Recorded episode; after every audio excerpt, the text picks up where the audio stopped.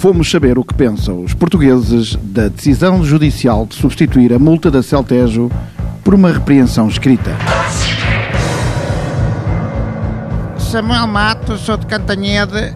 Pensem comigo. Então, mas enquanto o comum dos mortais leva com multas, caimas e até pinharas por dar cá aquela palha, há outros que podem literalmente fazer a porcaria que quiserem. Mas que raio de justiça vai ser esta? Eu sei que a justiça deve ser cega, mas neste caso também tem problemas de olfato, porque esta história cheira muito mal. É que eu já tenho dito muitas vezes: Portugal vai de vitória em vitória até a derrota final. Cambada de farragaitas. É só. Elsa Marcelino da Gafanha da Nazaré. Isto não me espanta nada. Eles para multar os ricos não os vejo fazer nada, mas depois para meter o dinheiro na caixa e no BES até vão a correr. Olha, Portugal parece essa estação espacial dos chineses. Sabíamos bem que ela vinha por aí abaixo às rebeletas, mas não sabíamos nem como nem onde é que ia cair. E não tenho mais nada a dizer. E além disso, não posso nevar que tenho asma. Raul, eh, sou mais conhecido por Molas e sou de Moscavide.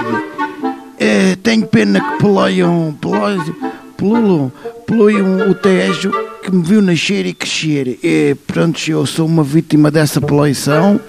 Sofri muito porque uma vez em miúdo caí ao Tejo durante uma descarga da Quimigal e até aí aos 27 anos eu brilhava no escuro. Daí que, pronto, eu fui dado como INAP para a tropa de inspeção, não é? Porque o, o disse que eu podia denunciar os meus colegas aos inimigos à noite e que, pronto, não dava. Uh, felizmente, melhorei com a ajuda de uma dieta que o meu médico me passou e que consiste em fazer desporto, pronto, ter uma alimentação cuidada com produtos biológicos e meter mais tabaco também foi uma coisa que eu me disse. Bom, agora tenho de ir porque ainda vou comprar pistachos para mim e mortalhas para o meu hamster. Espera aí, ao contrário.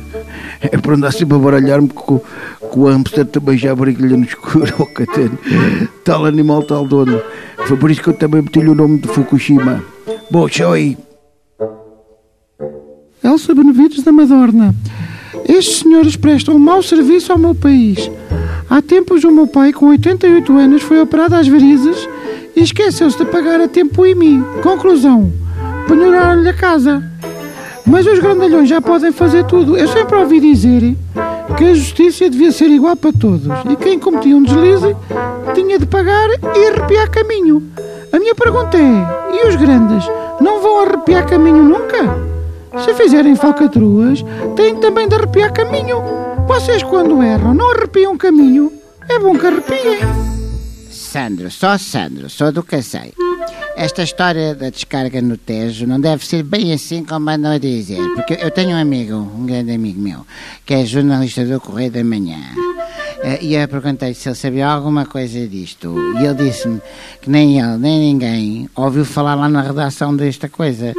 E, portanto, é que se fosse verdade, na minha opinião, a CMTV já tinha mandado um submarino e 18 treineiras para averiguar aquilo tudo, não é? Ou seja, é tudo treta. Não veio no Correio da Manhã é porque não aconteceu. Por acaso, eh, estou completamente doido para ver quem é que ganha o sexo e batina deste ano.